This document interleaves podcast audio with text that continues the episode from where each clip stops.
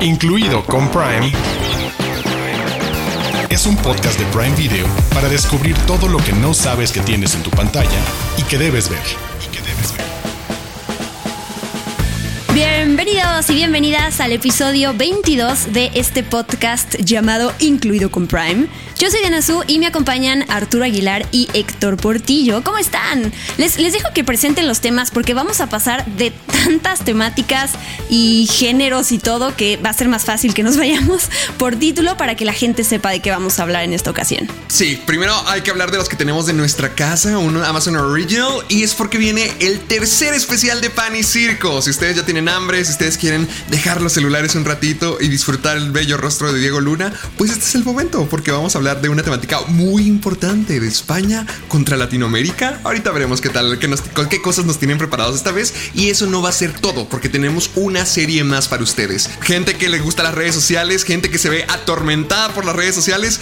Quédense con nosotros porque la serie Chloe probablemente va a ser para ustedes. Hola Diana Su, Héctor y todos quienes nos escuchan. En este episodio también tendremos recomendaciones conmemorando el mes del orgullo LGBTQ. Películas como Carmen Tropical, Stonewall, que hablan de momentos o de historias muy particulares alrededor de estas comunidades, de estos grupos sociales, a veces poco representados. Pues bueno, para conmemorar precisamente el mes del orgullo, varias recomendaciones que valen la pena en breve. Y además, como siempre, tenemos nuestras Prime News con noticias de lo que viene en los próximos meses que no se pueden perder. Así que comenzamos.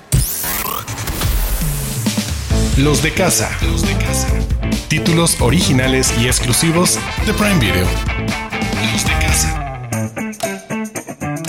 Después de casi siete meses del anterior, por fin llega el nuevo episodio especial de Pan y Circo a Prime Video este 24 de junio. El tema en esta ocasión es discriminar en español. Y para eso, como siempre, Diego Luna pues tiene a sus invitados para desmenuzar este tema, además los platillos que él mismo cocina para darle a los presentes. Y lo diferente que tiene este episodio, además del tema, es que él viajó a Europa, específicamente a a, España para reunir a estas voces hispanoamericanas. Este especial me gusta que se lleva a cabo en un café que se llama Café Comercial en España, en Madrid, que es el más antiguo de los cafés que aún se mantienen abiertos en, esta ciudad. Y pues dentro de, los, dentro de los temas, palabras, reflexiones que vamos a escuchar en este especial, eh, se habla sobre la conquista, sobre racismo, mestizaje, discriminación y muchos otros temas. Pero antes de pasarle la palabra a mis compañeros y que cada quien diga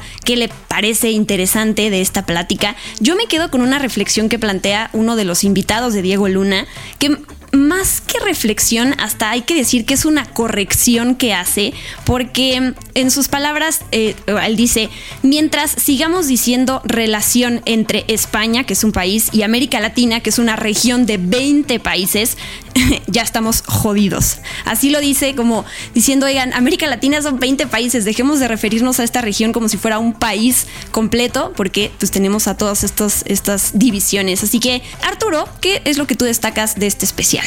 Coincido contigo, me gustó esa provocación de Martín Caparrós, este, y creo que es eso, el ejercicio de lanzar preguntas al aire en un contexto además que tiene que ver con una conversación política y social reciente alrededor de hablar de la conquista desde dos conceptos, o el símbolo de gloria por unos, lo que escuchábamos de candidatos a ser concejales o eh, jefas de gobierno de Madrid diciendo que lo que había sucedido con la conquista es que habían venido, habían traído la civilización América y que había, aquí había básicamente salvajes. Y del otro lado, lo que hemos escuchado y se menciona de parte de, por ejemplo, el presidente López Obrador, de decir que hay un agravio pendiente y una disculpa pendiente. ¿Cómo empezar a construir algún punto en común cuando hay dos visiones tan opuestas? Y eso es un ejercicio complicado en el que vamos a escuchar como bastantes experiencias de gente que ha tenido que desde el periodismo o como escritores o escritoras o como migrantes que en algún momento tienen que dedicarse a la limpieza y, el, y cuidados del hogar o de gente mayor, cómo han tenido que vivir precisamente ese concepto y tú bien lo señalas, tan complejo que es la discriminación entre España y sus migrantes latinoamericanos y las enormes diferencias cuando no podemos partir de entender que precisamente América Latina es un colectivo que si bien comparte muchas cosas, son por lo menos 20 países con identidades y gustos y pequeños matices culturales diferentes y que tendríamos también que reinterpretar eh, esas relaciones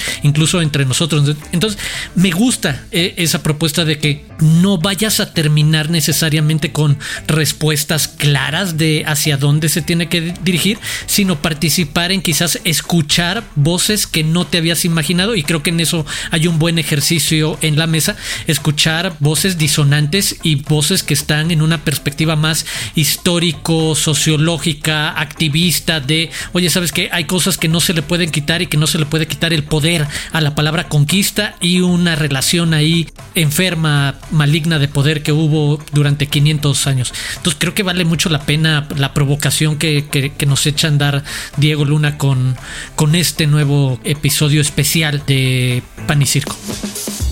Y hay que decir, Héctor, que se, se pone picante la conversación, ¿no? Porque hay unos momentos como puede suceder y como se debe de dar en estas pláticas que los expositores no están de acuerdo luego en, diferentes temas, ¿no? Y entonces hay un momento, como esos momentos incómodos, pero que te tienen en el suspenso de, uh, cuando se interrumpen o cuando dicen, a ver, a ver, a ver, a ver yo no estoy de acuerdo con eso, ¿no? Eh, creo que este episodio, a diferencia de otros que hemos visto de Pan y Circo, tiene eso mucho más, mucho más latente. No sé si tú también te sentiste así.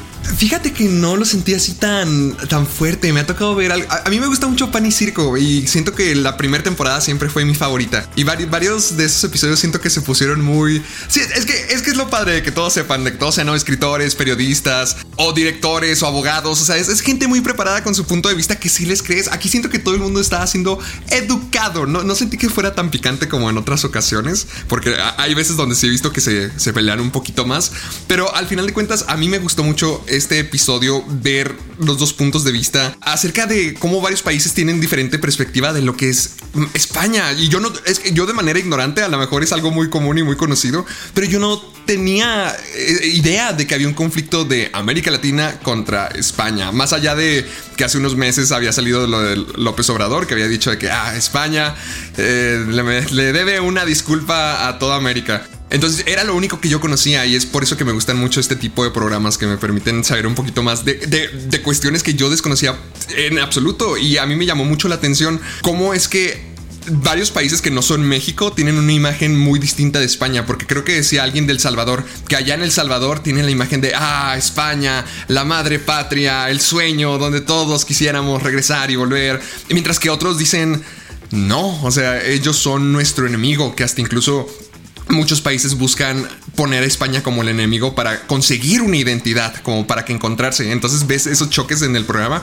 y se me hizo muy interesante. Otra parte que también me gustó mucho es cuando la abogada comenta cómo es que ella entendió que era racista cuando llegó a, a, España, cómo se dio cuenta que varias de sus actitudes en su país natal eh, eran racistas cuando llegó y ahora resulta que lo que ella aplicaba se le aplicaba a su persona. Entonces, cositas así son las que me siguen llamando la atención de, Pan y Circo. La verdad es que no, ay, sí me han gustado mucho todos los especiales y yo siempre apoyo la idea de que haya más Pan y Circo.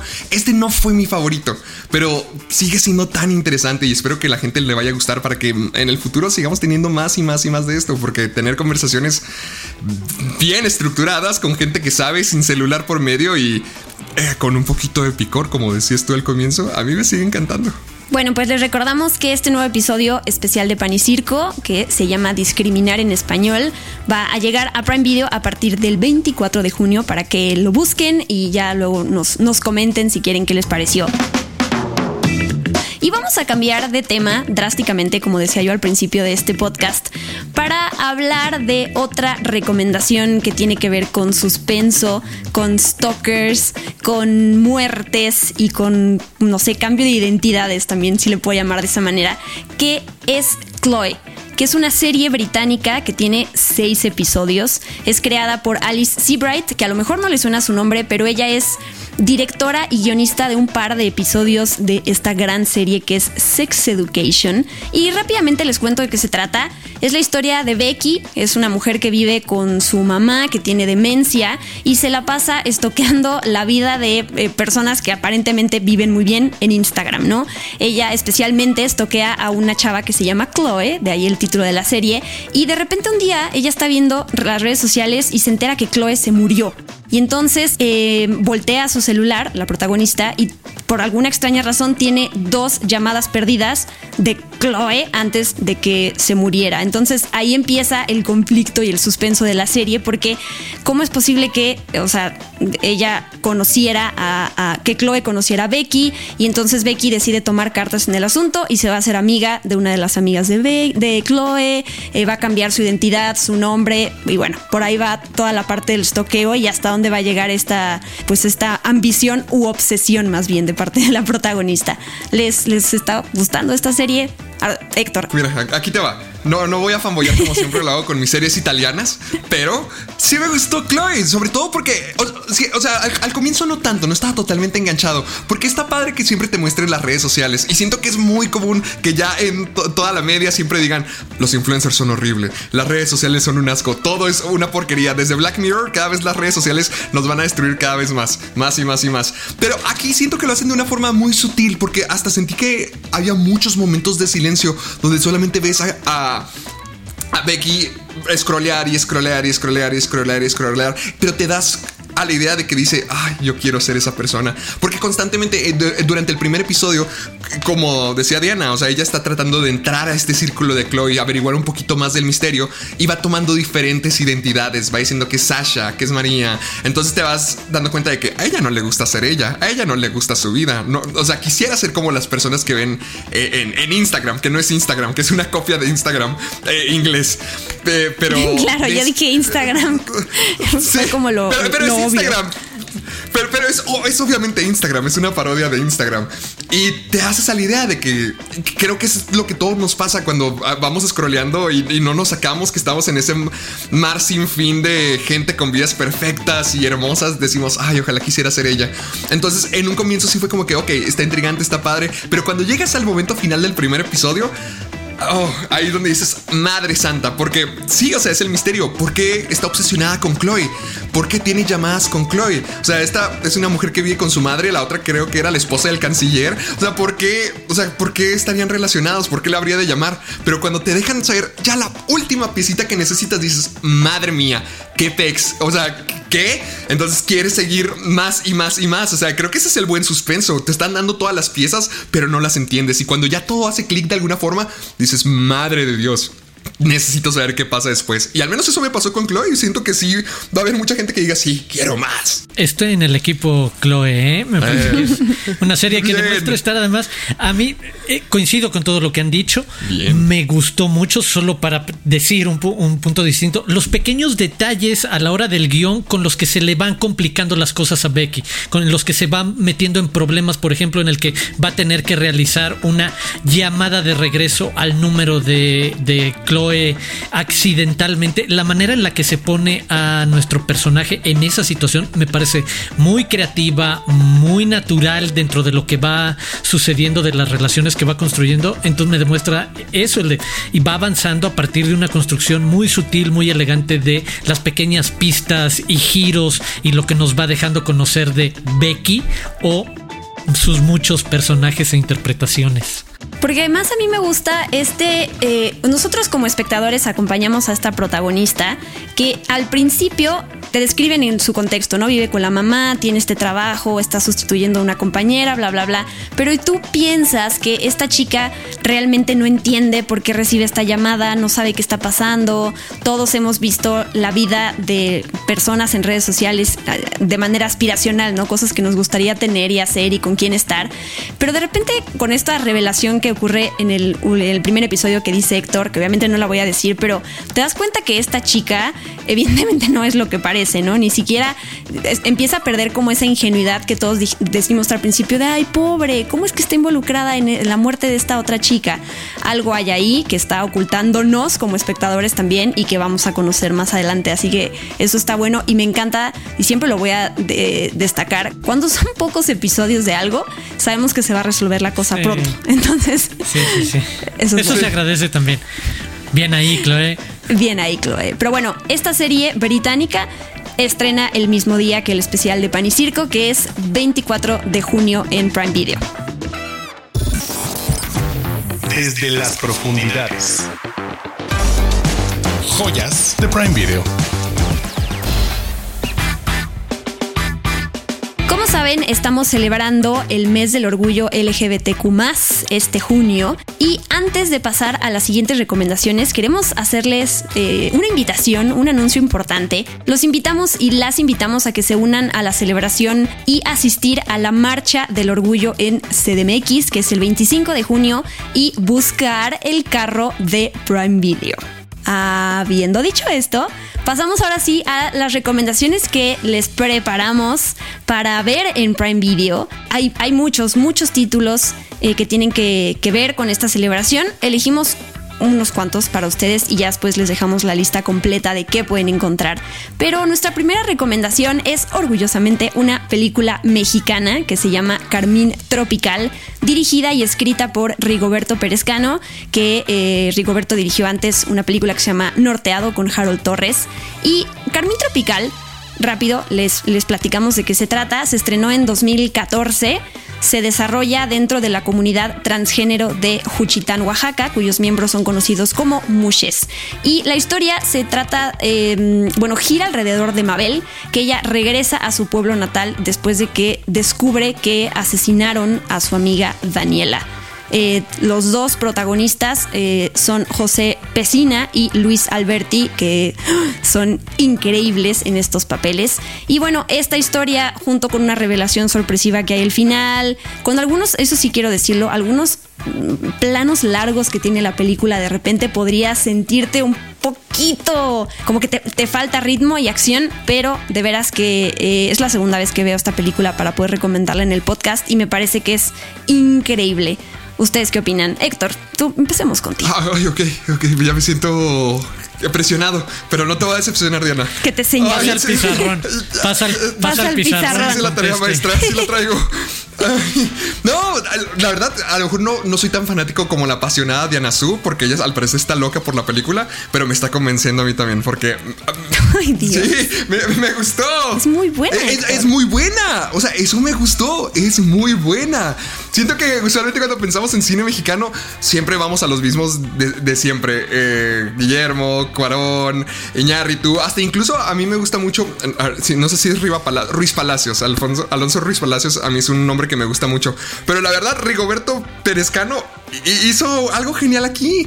Sobre todo porque cuando pienso en películas de esta temática de LGBT, QMAX, sí, siento que son muy parecidas o a veces usan muchos recursos como lo que vamos a ver ahorita en Stonewall, que vemos a veces mucho sufrimiento, mucho, mucho ataque por, por su sexualidad. Y aquí es, aquí se me hizo muy padre que vemos todo desde la perspectiva de los muches, que es, bueno, es una tradición oaxaqueña. Entonces, esto es el ambiente constante. Nunca la, ve como algo raro o algo para atacar o para difamar o para lastimar a los demás. Es simplemente parte de la tradición. Lo difícil, lo doloroso, es, siento yo, ver a Mabel tratando de reconectar con sus raíces y con su pasado. Y eso es lo que a, mí verdaderamente me dolió. Y creo que ahí es donde los planos lentos y que todo sea más tranquilo y que nunca, por ejemplo, estamos investigando un asesinato, pero nunca, algo que dicen es que nunca vemos sangre. lo más rojo que hay en la película es el título, el, el carmín, pero es algo mucho más sutil, es algo mucho más tranquilo. Y creo que así podemos conocer un poquito tanto de la historia de Daniela como la de Mabel. O sea, vemos cómo era, cuál era su relación, quién era esta persona que ya no está con nosotros y sobre todo que ya que Mabel se fugó de su pueblo, de, de, donde nació, debemos reconectar con sus viejos amigos, con sus, eh, los viejos lugares que solía frecuentar, con su cultura y, y, es algo verdaderamente doloroso pero hermoso al mismo tiempo. Entonces, para mí fue una película LGBT bastante diferente a cualquier otra que haya, que haya visto y vaya que la disfruté. Yo me declaro fan Ah. absoluto de Carmín Tropical y de Rigoberto Pérez Ganamos. Desde hace muchísimos años. Yo tuve la oportunidad de ver esta película cuando se estrenó en 2014 en el Festival Internacional de Cine de Morelia y desde entonces creo que lo que logra Rigoberto Perezcano es algo sobresaliente porque mezcla varias cosas. Por un lado, ya lo señalamos, la visibilidad que tiene que ver con esta eh, temática y el mes de, del orgullo. Eh, en un universo muy particular como es la sociedad de Juchitán en Oaxaca y alrededor de los mushes, este tercer sexo socialmente aceptado, pero ojo, no por ello exento de manifestaciones de violencia hacia ellas, pero que también tiene este juego ya de permisibilidad, de tradición, de aspecto cultural y en paralelo... Y en paralelo me encanta también lo que logra una vez que empezamos a, a, ver la historia a través de Mabel tratando de reconstruir el caso y de tratar de encontrar una solución a quien mató a su amiga. Creo que la parte en la que se convierte casi como en una película de investigación y en un tono pausado, muy rítmico, pero muy bajado, casi de cine negro, de las películas de Humphrey Bogart, del tipo de investigador que era él, de ir y preguntar las cosas de, ahorita lo decía eh, Héctor, el, nunca vemos sangre en, en, esos tipos de casos o investigadores. En ese ritmo se mueve la película y resulta, acaba siendo también entretenida, atractiva como eso, como un thriller de investigación en paralelo a hacer un retrato de diversidad, a mostrar además un universo muy particular que normalmente tiene cero representación como es el cine indígena o las comunidades indígenas en nuestro país. Casi nunca aparecen en el cine mexicano, sabemos eh, eh, esto. Entonces me parece que logra muchas cosas con una película que es entretenida, incisiva, bien llevada, bien construida para lo que quiere contar, con twists muy padres, eh, con un final que te provoca y te deja abierto y que no les diremos más, pero nos estuvo platicando a los tres antes de grabar este episodio para ver si le habíamos entendido o no, hay que decirlo. para que estuvimos en el mismo canal. Sí, muy recomendable, la verdad, Carmín Tropical, que la pueden ver en, en, Prime Video. Y aquí les va otro título que tiene que ver con eh, estos temas que estamos platicando, que es Stonewall que es de 2015, ahí un año después de la otra película de Carmín Tropical, que a mí de entrada lo primero que me llamó la atención de esta película es que es dirigida por Roland Emmerich, que puede ser bueno o malo para muchos. Ya hemos hablado de este director eh, cuando estrenó Moonfall en Prime Video. Y pues es este director conocido como el, maestro de desastres, ¿no? Que habla de, en sus películas retrata muchos desastres naturales y el fin de la humanidad. Y aquí, pues se va a otro tema. Esta película eh, está ambientada alrededor de la revuelta de Stonewall de 1969, que es esta serie de manifestaciones que desencadenó el movimiento de liberación gay en la ciudad de Nueva York. Tiene varias caras conocidas por ahí, que no, no en papeles protagónicos, pero sí eh, ahí en secundarios.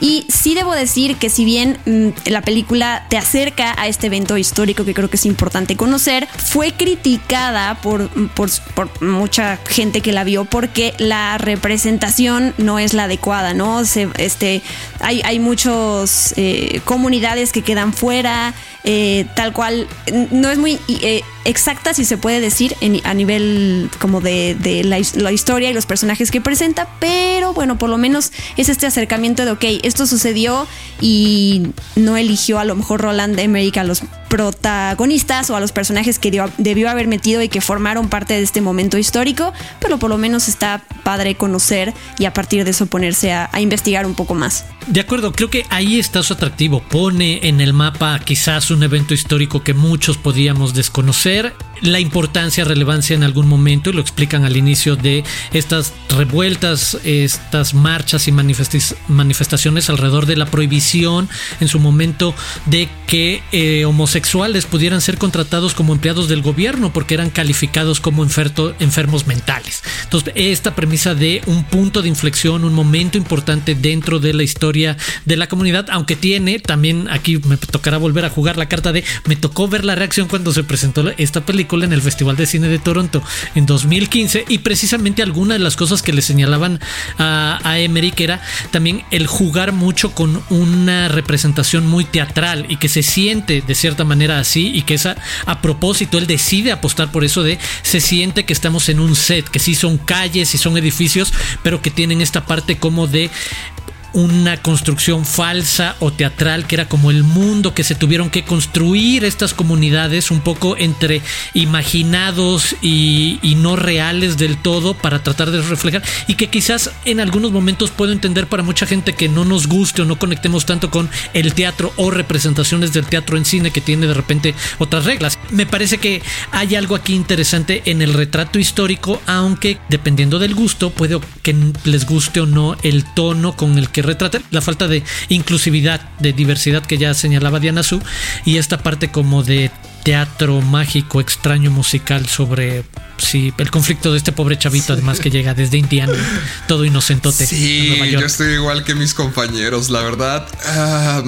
miren, hay una película de 1995 que se llama Stonewall y que también es acerca de este movimiento y pues está muy padre. A mí me encantaría recomendar esa película porque es, que es raro, porque cuando estaba viendo el tráiler para informarme un poquito de qué es lo que iba a ver, cuando salió el, nombre de Roland Emmerich, dije, algo tiene que estar mal aquí, como Día de la Independencia, el día después de mañana, ahora viene el origen de el orgullo gay, o sea, sí es, sí era extraño que esta persona fuera la encargada de contar esta historia. Y, me llamó mucho la, atención porque no fui fanático de la película cuando terminé de verla, pero quería ver cuál había sido la opinión de la comunidad. Y encontré muchos reviews de gente perteneciente que, pues tampoco les gustó y que decían exactamente lo que, lo que mis compañeros ya dijeron acerca de la representación, que es un poquito injusto, inexacto y malo haberle puesto todo el peso a un chico blanco de Indiana, rubio, güerito, que él fuera